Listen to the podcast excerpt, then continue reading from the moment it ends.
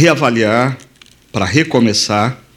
E, na verdade, essa série tem como propósito antecipar a avaliação que nós sempre fazemos ou deixamos para fazer na última semana do ano.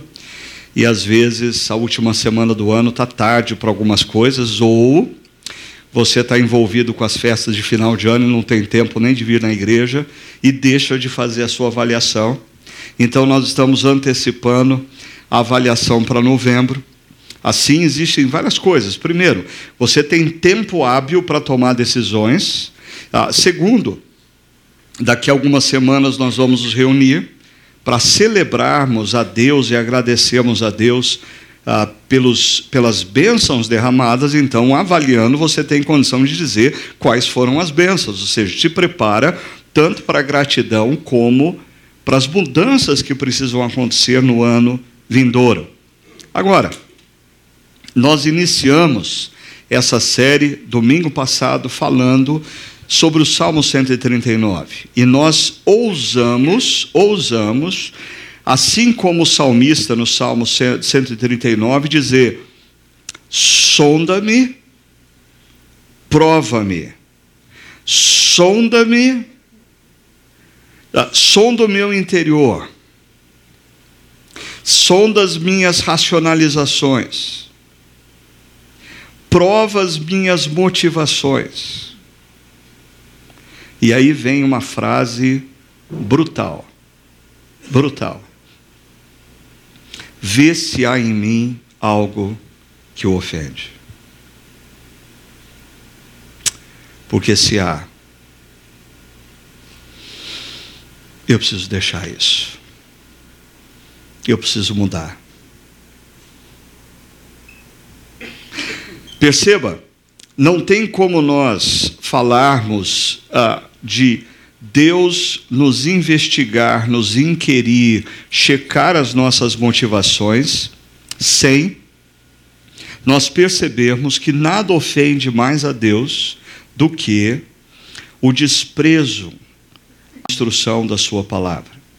Ah, Jesus, em outras palavras, disse isso em João capítulo 14, verso 21: Quem tem os meus mandamentos e lhes obedece, esse é o que me ama. Na relação com Deus, não existe espaço para amor subjetivo, etéreo, sentimento. O nosso Deus é o Deus que amou o mundo de tal maneira que deu. O amor bíblico demanda atitude. Na Bíblia, não se ama por palavras, na Bíblia se ama de maneira concreta. Deus nos amou de maneira concreta. E quando nós expressamos o nosso amor a Ele, de nada vale os nossos sentimentos se nós não obedecemos o que Ele diz. Simples assim. Aquele que tem os meus mandamentos e obedece, esse é o que me ama. E mais, Jesus diz: aquele que me ama será amado por meu Pai, e eu também o amarei e me revelarei a ele. Isso me lembra do Salmo 25, que o salmista diz que a intimidade do Senhor é para com aqueles que o temem, o reverenciam. A relação para com a palavra de Deus, de reverência, de obediência, de temor, abre as portas para uma dimensão da espiritualidade, que é Jesus se revelando a nós a cada dia, de maneira mais amorosa, mais graciosa, mais atenta. Hoje, a gente vai mudar o foco vertical para o foco horizontal. Semana passada a gente avaliou verticalmente a vida. Como que vai a minha relação com Deus? Hoje nós vamos uh, fazer uma avaliação de como vai horizontalmente a vida. Como anda a minha relação com as pessoas que me cercam, mais especificamente. Como que anda a minha disposição em servir aqueles que me cercam. Ah, porque se o amor de Deus é um amor concreto, ah, ele amou o mundo e deu o seu filho. E ele demanda de nós um amor concreto. Aquele que me ama, guarda os meus mandamentos. Não existe também espaço na linha horizontal para você dizer que ama as pessoas se você não serve as pessoas. Veja só, ah, observando o tempo decorrido do ano de 2018, nós não chegamos ainda no final do ano, nós temos hoje exatamente 315 dias decorridos no ano de 2018. Isso significa 7.560 horas, isso significa 453 e 600 mil e 600 minutos. Você já viveu até um pouquinho mais porque essa conta foi à meia-noite de hoje. Então você tem mais alguns minutos de vida uh, decorridos uh, no ano de 2018. A grande pergunta é quanto do seu tempo foi investido em algum projeto que o propósito central não era você. Que o propósito central não tinha a ver com benefício a você. É, é, é, era um projeto com o qual você não ia ganhar dinheiro, você não ia ganhar reputação, você não ia ganhar nada. Um projeto destinado a outro. Você determinou que você ia gastar alguns minutos na semana servindo outras pessoas, por exemplo, numa ONG da cidade. A nossa igreja tem enfatizado várias vezes a plataforma Transforma Campinas, que é uma, é, é, é uma forma tão simples de você dizer quanto tempo você tem disponível, quais são suas habilidades e qual é o momento da semana que você pode servir, e você vai achar uma ONG na nossa cidade que precisa exatamente de você. Ou seja, não é por falta de informação e conexão que você não serviu uma ONG na nossa cidade. Ou ainda, talvez, um ministério da nossa igreja. Servir crianças no Chakra Kids, é, eu, eu, sei que existem pais que resolvem servir porque os seus filhos estão lá. Ah, mas você pode servir sem ter crianças lá. E você não está ganhando nada com isso, você está dedicando um tempo para cuidar das crianças de outros casais, para que eles possam colocar a mente e o coração no que está sendo ensinado pela palavra de Deus num momento de reunião como esse. Você pode servir na música, você pode servir atrás de câmeras, você pode servir montando uma igreja que funciona todo domingo à noite no, no, no Hotel Vitória, no Cambuí, desmontando aquela. Existem inúmeras possibilidades de você se dedicar a áreas de serviço que não dizem respeito a benefícios a você. Deixa eu dar um exemplo para você perceber como esse negócio é sério. Se os nossos minutos valessem dinheiro, existe ah, o ditado popular que diz que tempo é dinheiro. Ok. Se 353.600 minutos fosse efetivamente dinheiro, eu queria convidar você a pegar os trocos, o trocadinho. O trocadinho. Pega lá, vamos pegar lá 3.600 minutos. Né?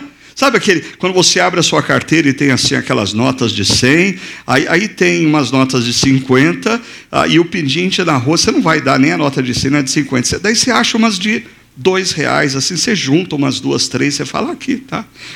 Troquinho, troquinho, 3.600 minutos é troco, ok?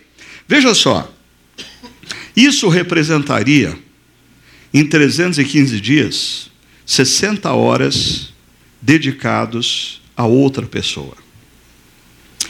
Se você dividisse isso nas semanas que já decorreram até agora, daria uma hora e dez minutos por semana, ou talvez você ah, servisse quinzenalmente, como o pessoal da música da igreja serve, isso daria duas horas e vinte minutos por semana. Ah, perdão, por quinzena.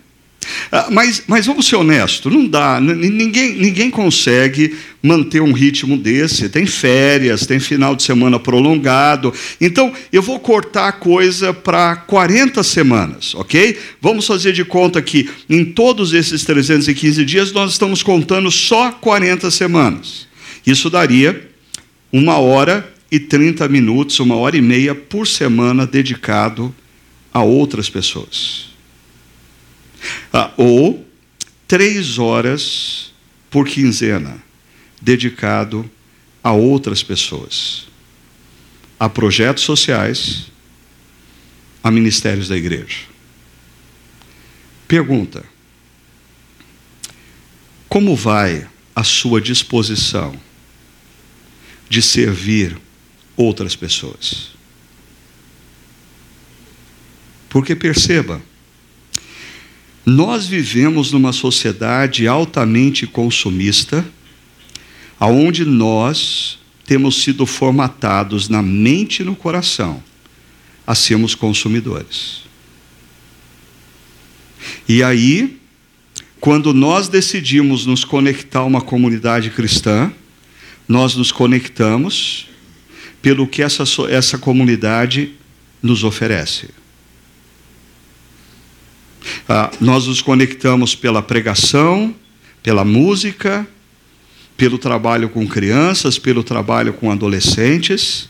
Mas, mas desculpa, isso é consumismo religioso, é transformar a igreja num balcão de prestação de serviços religiosos, nos qual, no qual você vem toda semana e pega o seu pacote. E muitas vezes não dá absolutamente nada em troca.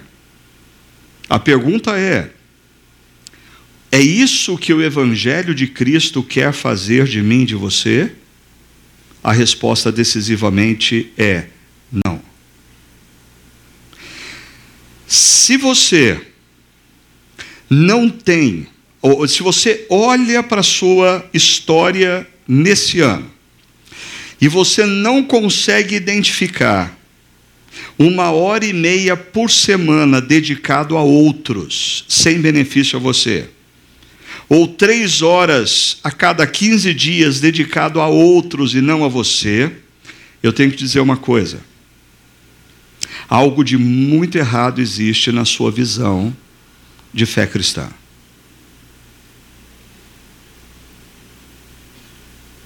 Você precisa rever o que é ser discípulo de Jesus. Aproveite e vê uma série que nós fizemos esse ano. Agora, talvez você olhe para esses números e diga assim: não, eu estou dentro, eu, eu acho que eu fiz até um pouquinho mais do que isso. Então, deixa eu mostrar para você que não é orgulho nenhum isso, porque, infelizmente, esses números, se você pegar a totalidade do tempo, representa 0,8% da totalidade do seu tempo. Esses números que eu estou falando, você serviu alguém por uma hora e meia durante a semana, esse ano, você serviu alguém três horas a, cada 15 dias é, é, durante esse ano, esses números representam menos de 1% da totalidade do seu tempo vivido. E se você acha isso ok, como que a gente concilia isso com Provérbios capítulo 3, verso 9 e 10, que diz: Honre o Senhor com todos os seus recursos. E tempo é recurso e com os primeiros frutos, não com 0,8%, o que sobra. De todas as suas plantações, cultura agrária. Ah, e olha a promessa: os seus celeiros ficarão plenamente cheios, e os seus barris transbordarão de vinho. Ah, existem duas formas de você ter os seus celeiros cheios e os seus barris repletos de vinho. A primeira forma é você se tornar um obstinado pelo dinheiro e trabalhar feito um condenado, sacrificando a sua saúde, sacrificando a vida dos seus filhos, sacrificando o seu casamento e buscando o sucesso profissional, custe o que custar. Uma outra forma é você confiar na promessa de Deus. E a promessa de Deus é: se você presta atenção, se você o honrá-lo com as primícias, com o primeiro fruto, com o melhor dos seus recursos, e isso envolve tempo e dinheiro. Tempo e dinheiro. A promessa dele é: os seus celeiros estarão cheios e os seus barris de vinho transbordarão. Promessa. Mas na maioria das vezes, quando eu converso sobre esse tema com algumas pessoas, a resposta é: Pastor, eu gostaria muito de servir outras pessoas, seja no ministério na igreja, seja numa ONG, mas o senhor não imagina a loucura que está a minha vida. Ou, quando o assunto é dinheiro, a desculpa: Ah, pastor, a situação financeira está complicada, eu queria tanto ajudar a obra, eu queria tanto contribuir. Olha, pastor, tanto que a, a, a, lógica é sempre a mesma. Se eu ganhasse 100 mil reais por mês, aí eu daria 10 mil reais por mês para a igreja. Mentira. Mentira. Porque 10 mil reais vale para uma pessoa que ganha 100 mil reais, tanto quanto 100 reais vale para uma pessoa que ganha mil. Então, ah, deixa de ser mentiroso com Deus. Porque assim Deus conhece as nossas motivações. Semana passada nós já dissemos para Ele: me sonda, me conhece e vê se em mim há caminho mal e deixa Deus trazer à tona. Não adianta você tapar o sol com a peneira. Ele sabe quais são suas motivações, ele sabe como você usa o seu tempo, ele sabe como você usa o seu dinheiro. Não adianta esconder isso dele. Agora, falando em servir outras pessoas, esse homem, Albert Schweitzer, talvez para a geração mais nova, uh, ele seja um grande desconhecido, no entanto, para as pessoas aqui que já têm um pouquinho mais de tempo de vida, como eu, uh, talvez se lembrem uh, quão importante foi esse homem. ele morreu no ano que eu nasci. 1965. Ah, deixa eu dar uma breve referência para ele, sobre ele, que você pode encontrar na internet. Eu estou aqui com meu celular é, a, acessando o que a Wikipedia diz acerca dele. Olha só. Ele se formou em teologia e filosofia na Universidade de Estrasburgo em 1901. Aí ele foi nomeado docente e ele teve uma carreira rápida e bem-sucedida como professor da universidade. Ah, ele também ah, se tornou um dos melhores intérpretes de Bach e uma autoridade na construção de órgãos, ou seja, esse cara é daquela época assim que o sujeito fazia mil e uma coisas simultaneamente. Né? Aos 30 anos de idade, ele gozava de uma, pos uma posição invejável, trabalhava ah, numa das mais notáveis universidades europeias, tinha uma grande reputação como músico e prestígio como pastor de uma igreja. Esse cara era professor de universidade, ele construía órgão, ele era músico, ele arrumava tempo ainda para ser ser pastor de igreja. Mas uma inquietação tomava o coração dele. A situação de pessoas em alguns países pobres da África. Então esse cara, com 30 anos de idade, resolve fazer medicina, porque ele, afinal de contas, ele já tinha pouca coisa que ele fazia na vida, né? Olha a questão de tempo, ele já fazia pouca coisa, então ele resolveu estudar medicina. Ah, e depois de formado, seis anos mais tarde, ah, ele casou-se e decidiu ir para o Gabão. Largou tudo. Largou a faculdade, largou a igreja, largou tudo que ele fazia, música, e foi para o Gabão servir como médico. Ao deparar-se com a falta de recursos iniciais, improvisou um consultório no antigo galinheiro e atendeu seus pacientes enfrentando obstáculos como o clima hostil, a falta de higiene, o idioma que ele não entendia, a carência de remédios e instrumental insuficiente. Tratava de mais de 40 doentes por dia e, paralelamente ao seu serviço médico, ensinava o Evangelho com uma linguagem apropriada, dando exemplos tirados da natureza sobre a necessidade de agir em benefício ao próximo. Bom, é, é interessante como a, a história de pessoas que decidem servir outras tem algumas, alguns pontos em comum. Porque, apesar de tudo que esse cara fez, ah, o que se espera num determinado momento é que as pessoas o reconheçam. Mas quando vem a Segunda Guerra Mundial, devido a uma raiz alemã que ele tinha, apesar de ele se considerar francês, ele e a sua família são presos, são deportados para a França e passam toda a Segunda Guerra Mundial presos num campo de concentração das forças aliadas. Quando termina a guerra, e eu, se eu fosse esse cara, dizia assim: sabe uma coisa?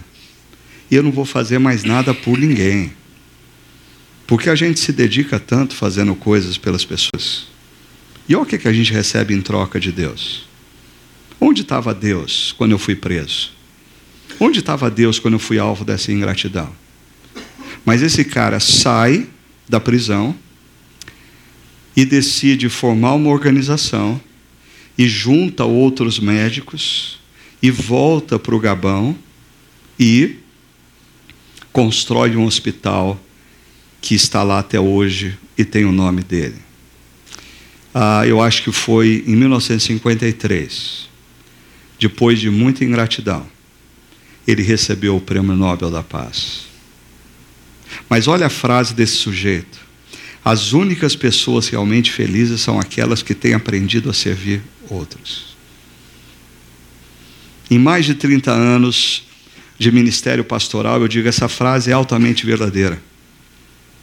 Pessoas egocêntricas, pessoas que só pensam em si, pessoas que só usam o dinheiro que elas têm para si mesmas, pessoas que só usam o seu tempo para o seu próprio benefício. À medida que os anos passam, multiplica-se a insatisfação dessas pessoas para com a vida, e elas passam a vida sem conseguir encontrar senso de realização. E é interessante porque isso pode ser provado cientificamente. Ah, esse professor da Universidade de Medicina de Chicago, Stephen G. Post, ele escreveu esse livro, The Hidden Gifts of Helping. Ah, e ah, esse professor, ele diz que quando servimos outras pessoas, olha que interessante, uma parte do nosso cérebro como que acende, uma parte do nosso cérebro é acionada e produz certas substâncias químicas como dopa, dopamina, dopamina e também a, a famosa serotonina, que tantos dizem que estão deprimidos pela falta dela. Essas substâncias são geradas no nosso organismo quando nós servimos pessoas. Não é interessante? Substâncias que têm a propriedade de renovar as nossas emoções, nos dando a sensação de prazer e prevenindo a própria depressão. Isso explica para mim por que pessoas que estão enfrentando um problema terrível, quando vão fazer uma visita a alguém no hospital, se depara com alguém que sofre muito mais do que o que ela está passando e volta para casa. As viagens missionárias para o Amazonas, para, o sertão nordestino, que eu mais escuto das pessoas é: Pastor, nós fomos lá para ajudar. E nós voltamos ajudados. Nós fomos lá para abençoar. E nós voltamos abençoados. A prova científica é isso aqui. Veja só, em 1 Pedro capítulo 4, verso 8 e 10, Pedro diz assim: Sobretudo, amem-se sinceramente uns aos outros. E como se expressa esse amor sincero? Em palavras de maneira subjetiva? Não! Cada um exerce o dom que recebeu para servir os outros, administrando fielmente a graça de Deus em suas múltiplas formas. Perceba, o sobretudo aqui, Pedro está tratando de vários aspectos, você pode ler depois o texto maior. Ele está escrevendo para a igreja dispersa, a igreja está vivendo um momento de sofrimento. São os primeiros anos do imperador Nero.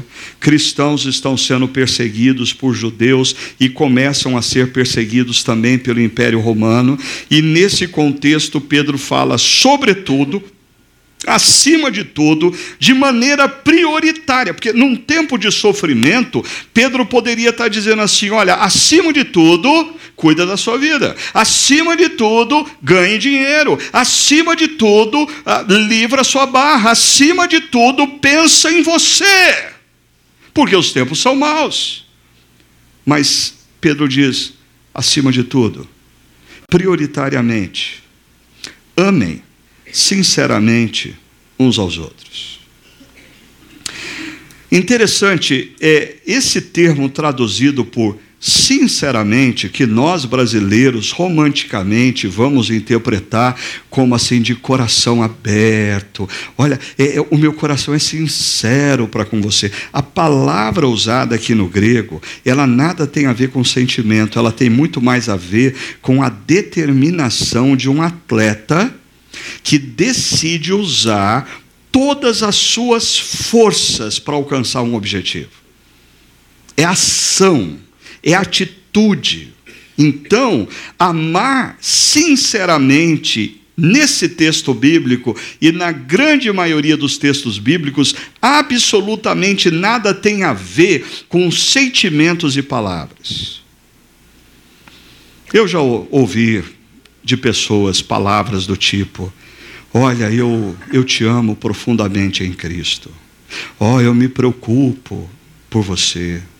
Olha, pastor, querido, amado, estimado, eu tenho orado por você, se cuida. Ah, mas no decorrer da vida e dos anos, você percebe que essa pessoa não tem nada além de palavras. Ah, e o amor bíblico, ele demanda ações, atitudes. Se o seu marido acorda toda manhã e vai dormir toda noite, olhando no fundo dos seus olhos, dizendo: Minha querida, amada, como eu sou apaixonado por você, mas ele não tem atitude coerente, não é o amor que a Bíblia trata. Mulheres, também precisam ser avaliadas a partir daí. Perceba, sentimentos e palavras são critérios subjetivos. A Bíblia demanda de nós a, a, a critérios concretos. Ou seja, amor ao próximo demanda serviço. Pedro já havia tratado sobre isso no capítulo 3, quando ele diz assim: quanto ao mais, e perceba a, a, o paralelo entre quanto ao mais e a primeira palavra ali no, no, no verso 4, 8, sobretudo, né? Sobretudo, quanto ao mais, tenham todos o mesmo modo de pensar. Qual modo de pensar? Sejam compassivos, amem-se fraternalmente, sejam misericordiosos e humildes. Perceba aí um sanduíche. O recheio é amem-se fraternalmente. A pergunta é como nós nos amamos fraternalmente? A resposta está do lado de cima e de baixo da frase: sejam, sejam. Você, como você ama fraternalmente? Sendo sendo compassivo, sendo misericordioso. Ação. A compaixão e a misericórdia é ação. Agora, ah, isso aqui é o contexto no qual Pedro então diz aos cristãos daquela época e diz a nós: cada um exerça o dom que recebeu para servir os outros, administrando fielmente a graça de Deus em suas múltiplas formas. E eu quero muito rapidamente pontuar para vocês quatro aspectos desse verso. É um verso só na Bíblia, mas que tem muito para nos ensinar. Primeiro, o exercício do seu dom não é uma opção não é uma opção. Ah, eu conversava agora há pouco com um, um, um casal querido aí que está se preparando para casar, e, e eu estava dizendo para eles: eu acho que o grande problema que nós vivemos na fé cristã ocidental que vai levar a igreja a correr o risco nas próximas décadas de ser acabada no mundo ocidental, de ser destruída no mundo ocidental, é porque nós transformamos a fé cristã num departamento da nossa vida. Então nós temos a nossa profissão, nós temos o nosso casamento, nós temos os nossos carros, nós temos os nossos passeios, nós temos a maneira como a gente gasta dinheiro, nós temos o que a gente faz no tempo uh, de diversão. Uh, e quando se pergunta, mas uh, qual é a sua religião? Ah, sim, eu sou evangélico. Ah, o ser evangélico está dentro de uma caixinha que não afeta nenhuma outra. Deixa eu mostrar para você como é diferente isso, por exemplo, na fé muçulmana. Um sujeito que se afirma muçulmano, ele tem uma grande caixa que é eu sou muçulmano. E dentro dessa grande caixa existe a família dele, norteada pela grande caixa, o dinheiro dele, o tempo de lazer dele, a vestimenta dele, a música que ele escuta, o tempo de lazer, tudo orientado pela grande caixa. Os judeus. Um judeu praticante, ele não tem uma religião, ele tem uma cosmovisão. Ele é judeu. E o que, que significa ele ser judeu? A roupa dele o jeito como ele cuida do cabelo dele quando tem. Ah, o que ele faz com os filhos logo na primeira hora da manhã. O tempo inegociável de oração dele ao longo do dia, onde quer que ele esteja. O tempo dele é inegociável para um judeu praticante que sexta-feira, depois das seis horas da tarde, ele não trabalha, ele não ganha dinheiro, porque é momento dele adorar a Deus, ele vai para a sinagoga. Mas nós cristãos transformamos a fé cristã num departamento da vida. E nós vamos acabar com a fé cristã no Ocidente por causa disso.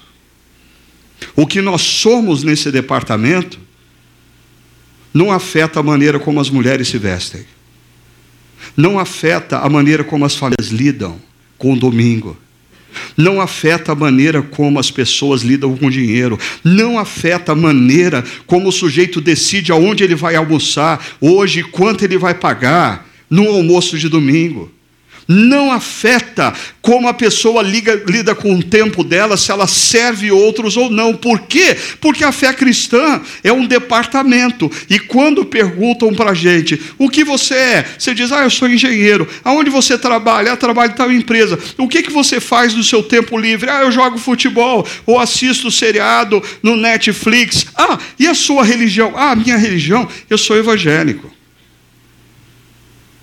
Quando um judeu ou um muçulmano, o que, que você é? Eu sou muçulmano. Eu atuo como engenheiro. Eu sou judeu. Por isso, o meu tempo de lazer é esse. Percebe a diferença? Volta para o texto bíblico. Nós temos um cristianismo no qual Deus nos salvou pela sua infinita graça e nos deu uma igreja gostosa, com ar condicionado, ou talvez mais gostosa ainda, porque eu não preciso nem ir até lá, eu assisto pela internet. E servir com os meus dons é uma opção. Ah, eu, eu tomei sem tempo. Ah, pastor, sabe o que, que é? É complicado. Ok, ah, eu, eu só quero que você pense qual que é o tipo, qual é a sua concepção de cristianismo. E eu quero que você comece a ficar consciente qual vai ser o resultado da sua concepção de cristianismo nas gerações futuras. A igreja na Europa levou 100 anos para declinar e desaparecer. A igreja nos Estados Unidos está em declínio e alguns especialistas dizem que em 50 anos os cristãos serão minoria nos Estados Unidos. Quanto tempo você acha que vai levar na nossa cultura para a igreja perder completamente a sua relevância? Por quê? Porque o cristianismo se tornou para nós um departamento da vida e não uma cosmovisão. As minhas decisões não são norteadas pelo que a Bíblia pensa. As minhas decisões religiosas são determinadas pelo que a Bíblia pensa. Não as minhas profissionais, financeiras, afetivas, familiares e assim por diante. Nós não temos. O, o, o exercício através do dom tem se tornado quase que um favor que eu faço para a igreja. E a igreja tem que entender, porque afinal de contas eu estou fazendo um favor. Eu estou numa fase meio complicada, pessoalmente. A minha vontade é dizer assim: você que frequenta essa igreja ou qualquer uma outra, se o que você faz, exercendo o seu dom, você considera um favor, eu queria pedir para você parar de fazer. Pare de fazer. Porque Deus não precisa do seu favor. Quem precisa de favor sou eu e você. E de Deus. Se nós compreendêssemos quem nós somos diante de Deus e o que Ele fez por nós, nós não olharíamos para o tempo que nós dedicamos a outros através de ministérios numa comunidade cristã como um sacrifício, como uma penitência, ou pior ainda, como alguma coisa que eu faço quando eu não tenho nenhum outro compromisso melhor. Agora, quando você compreende quem você é, o que Deus fez por você, você compreende que a sua vida inteiramente estava nas mãos de Deus e está nas mãos de Deus. E você tem que ser grato a Ele. E o exercício do seu dom, que não é nem seu, é Ele que te deu, é expressão dessa sua gratidão. Perceba, a, a palavra dom aqui no texto é a palavra grega carisma, que tem a mesma raiz de caris, que significa graça. Existem duas expressões de graça de Deus para conosco no Novo Testamento. Uma é a graça salvadora. Eu e você estávamos perdidos. Eu e você estávamos mortos. Nós não tínhamos chance nenhuma. Nós estávamos sendo conduzidos para a morte física e, consequentemente, para a morte eterna. Mas Deus, pela sua imensa graça, entrou na história e providenciou um meio, um meio para você não morrer eternamente, mas para você ter vida eterna. E por quê? Porque você e eu somos melhores? Não, ele o fez pela sua imensa graça. A graça salvadora de Deus nos alcançou.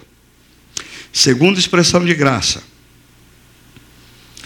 Ele nos deu dons espirituais.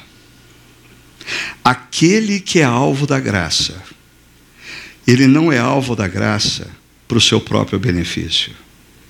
Ele é alvo da graça para se tornar instrumento da graça de Deus a outros. Eu vou repetir, porque você pode ter cochilado e perdido. Aquele que é alvo da graça, ele não é alvo da graça para o seu próprio benefício. Ele é alvo da graça para se tornar um instrumento da graça de Deus na vida de outras pessoas.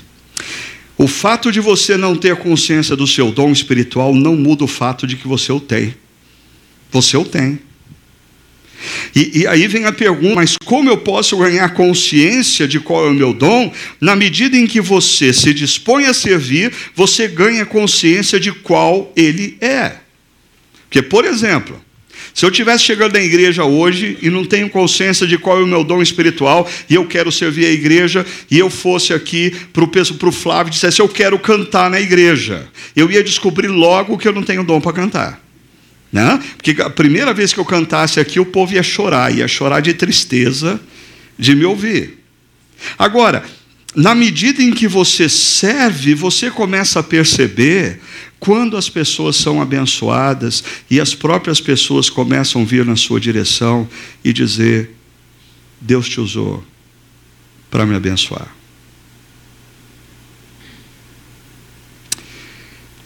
Nós temos um casal hoje aqui com a gente. Eles vieram de extrema para participar do culto com a gente. Qual que é o ministério deles?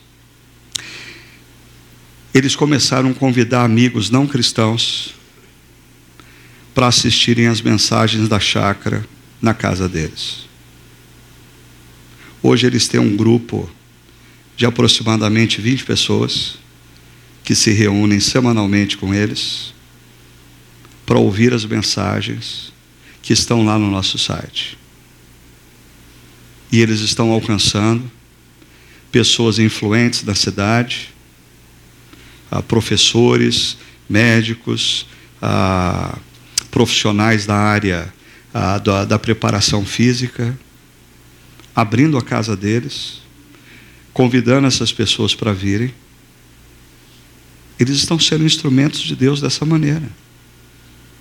Mas eu disse para eles: gente como eles, normalmente são essas pessoas que Deus usa para quando eu estou achando que não vale a pena, Deus me coloca gente como eles na minha frente para dizer: vale a pena, vale a pena, vale a pena.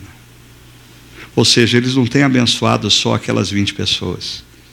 Hoje de manhã eles abençoaram a minha vida, com o testemunho de vida deles. E na medida em que eles servem, eles vão descobrindo como Deus quer usá-los. Agora, se você continuar parado, sentado, domingo após domingo, dizendo que não tem tempo, que não sabe fazer nada, esperando que Deus mande um anjo dos céus, ah, olha, e eu já disse isso várias vezes, é um perigo você esperar que Deus fale assim com você, porque você não imagina o susto que é se acordar no meio da noite com barulho de asa de anjo no seu quarto Tá? Então é muito mais fácil e tranquilo, e você não corre risco de ataque cardíaco, se você olhar ao seu redor e falar: Eu vou ajudar, eu vou começar a ajudar, e eu vou descobrir à medida em que eu sirvo. Segundo, o propósito do dom recebido é o serviço aos outros. Deixa eu dizer isso aqui rapidamente. Porque às vezes pessoas até se dispõem a servir numa ONG, servir numa igreja, num ministério, mas daí a pessoa chega e ela começa a dar tanto palpite que, em outras palavras, ela é aquele tipo de pessoa que cresceu. Eu, eu, tive alguns amigos que jogavam bola comigo na rua e tinha um lá que ele era o dono da bola. Era terrível porque as regras do jogo tinham que ser determinadas por ele. Ele jogava bola com a gente, mas o, o jogo só acontecia se a gente jogasse de acordo com as regras dele. E, e sempre as regras mudavam a favor dele. Ah, perceba, eu posso estar exercendo o meu dom aqui, ensinando a Bíblia. Mas o que, que vai acontecer se eu resolver usar o meu dom para falar do que me interessa, para falar do que eu gosto de falar e usando uma linguagem que não diz respeito à linguagem de vocês. Eu vou estar exercendo o meu dom, mas não vou estar servindo vocês. A razão pela qual na chácara nós procuramos sempre pregar a partir da pergunta que as pessoas estão fazendo é que nós entendemos que aqueles que têm o dom do ensino, eles não têm o dom do ensino para eles, eles têm, eles têm o dom do ensino para abençoar as pessoas à volta os músicos. Isso é um grande desafio para os músicos. Porque você pode estar tocando aqui, mas você insiste em tocar a música que você gosta, no ritmo que você quer. E os outros que dancem. Não, cantem. Na igreja não dança, canta, né? Agora, o grande problema que o músico pode correr é perder a percepção de que Deus deu a ele um dom não para que ele seja servido. Deus deu um dom a ele para servir os outros.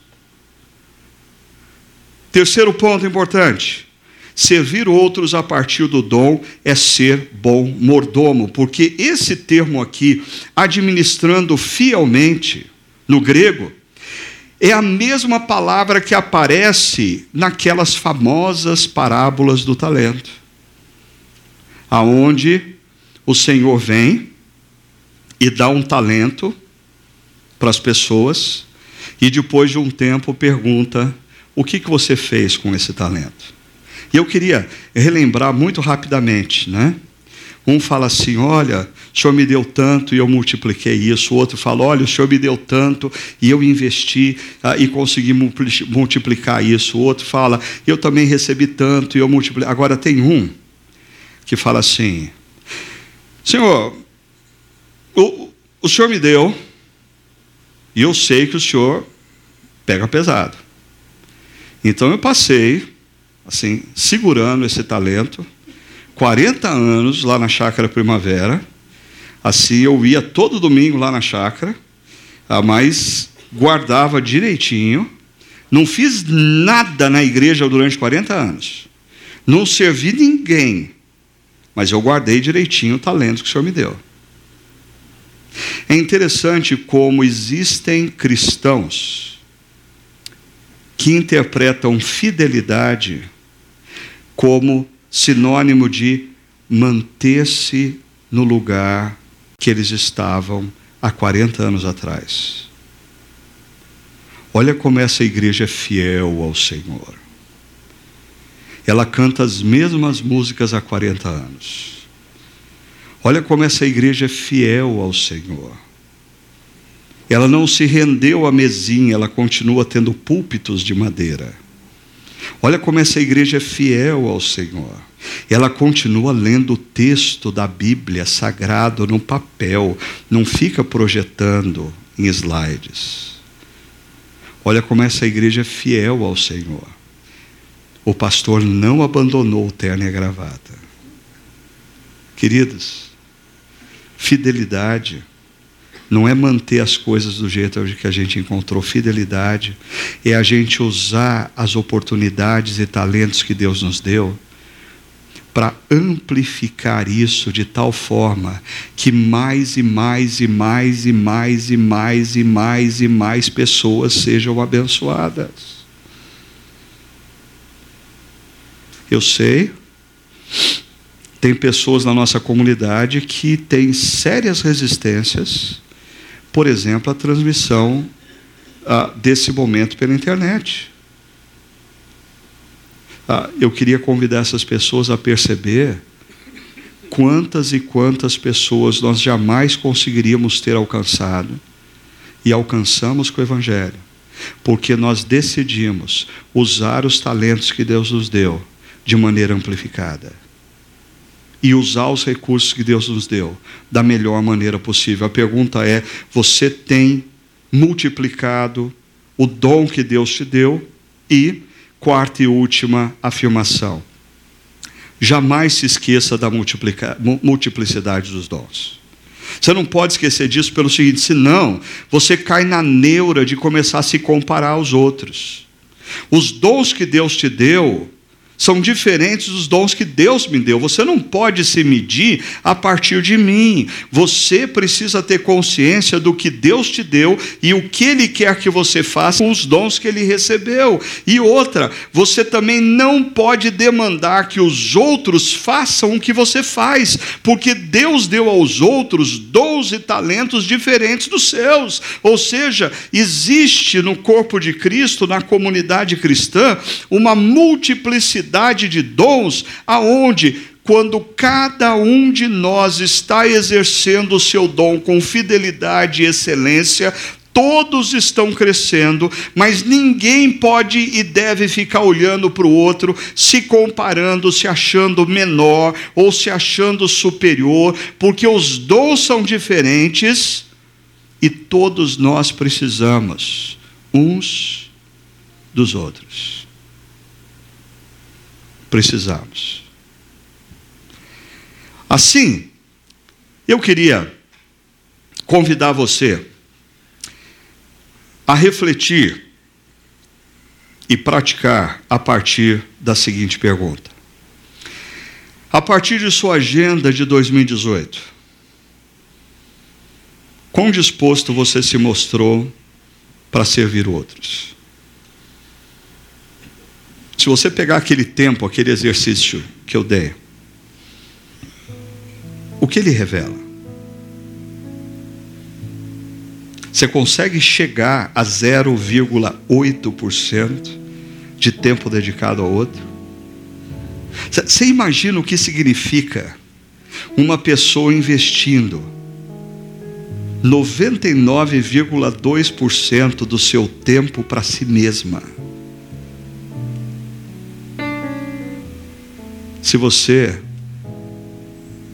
quer entender o que Jesus quer da sua vida, você vai ter que aceitar o desafio de usar o que você é e parte do seu tempo, parte dos seus recursos para abençoar outras pessoas. Uma ONG na cidade.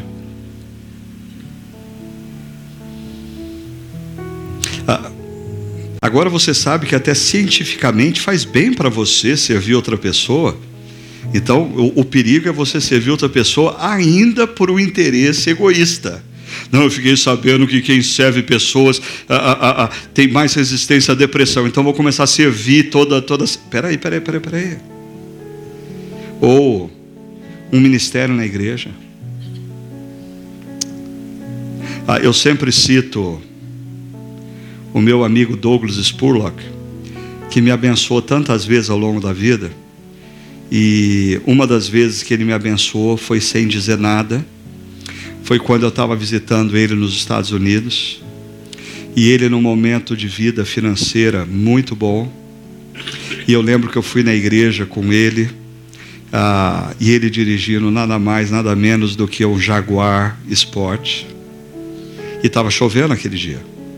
E quando ele chegou na porta da igreja, uma igreja grande, ele falou assim para mim: Ricardo, é, estaciona o meu carro, porque eu preciso fazer uma coisa. E ele não deu tempo nem de eu dizer, não, não vou nem encostar nesse carro. Vai que aconteça alguma coisa. E ele desceu, ele pegou uma capa de chuva, ele pegou um guarda-chuva, e aí eu percebi que aquele dia ele estava na escala para ajudar pessoas no estacionamento. E ele passou a manhã toda debaixo de chuva, ajudando pessoas no estacionamento. Servir. Existem inúmeras oportunidades de serviço. O que falta não é oportunidade. O que falta é disposição. Por isso a pergunta é: quão disposto você se mostrou a servir outros? E uma segunda pergunta e a gente encerra. O que você pode fazer para ser, ou talvez continuar a ser, um bom mordomo da graça que recebeu, dos dons que Deus te deu, do tempo que Deus te deu, dos recursos materiais que Deus te deu. É como que você pode continuar sendo um bom mordomo disso, servindo outras pessoas com isso? Pensa um pouquinho. Ah, porque assim, essa pregação de nada vai valer e não vai mudar uma vírgula na sua vida, se nesse momento você não se esforçar para pensar em duas ou três formas que você pode servir outras pessoas. E talvez escrever. Ah, não tenho caneta. Pega o celular. Como você pode servir outras pessoas? Músicos, eu conheço bons músicos que dedicam uma, duas horas por semana para ir tocar em hospitais para pacientes terminais. Profissionais executivos, existem inúmeras ONGs da nossa cidade que estão precisando se organizar Sem falar dos ministérios da igreja. Como você, o que você vai fazer para ser ou para continuar um bom mordomo da graça que Deus te recebeu? Que Deus te deu, né? Agora, eu sei, talvez alguém esteja pensando assim: esse é um bom plano para 2019, não é? Tá, ele é um bom plano para 2019 se nós estivéssemos aqui numa palestra de autoajuda. Ah, mas quem disse que a gente tem que usar quem a gente é e o que a gente faz para outros é o Senhor Jesus Cristo. Por isso, esse tem que ser um bom plano para a próxima semana. Eu tenho que mudar hoje. Eu tenho que começar a fazer alguma coisa hoje. Porque Jesus, que é o meu mestre, disse que eu tenho que fazer. Uma coisa eu ouvi uma palestra de autoajuda que diz: Eu vou dar algumas dicas para você viver melhor. Outra coisa eu ouvi a voz de Jesus que diz: É isso que eu quero que você faça. Vai e sirva.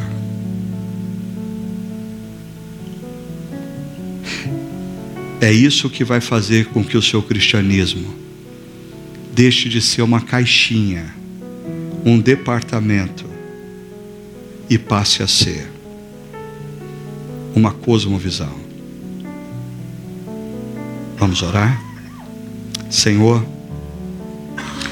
nós nos colocamos diante do Senhor e pedimos que, na Sua imensa graça, no Seu imenso poder, o Senhor tenha misericórdia de nós. Que o Senhor tenha misericórdia de nós.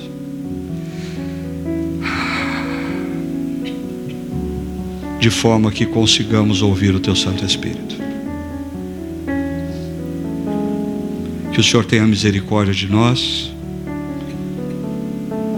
De maneira que a Tua palavra volte a ter efeito nas nossas vidas. Que o Senhor tenha misericórdia de nós para descobrirmos que a fé cristã não é algo que nós fazemos aos domingos. A fé cristã envolve a totalidade das nossas vidas. E principalmente a maneira como nós lidamos com as nossas vidas, com os nossos recursos, em todos os lugares aonde nós somos chamados a viver e a servir. Pela tua misericórdia. Que o Senhor levante nessa comunidade e através dessa comunidade, homens e mulheres com uma resolução, viverem o discipulado de Jesus e fazerem diferença onde quer que se encontrem. Nós oramos no nome dele, o nosso amado Mestre, Jesus.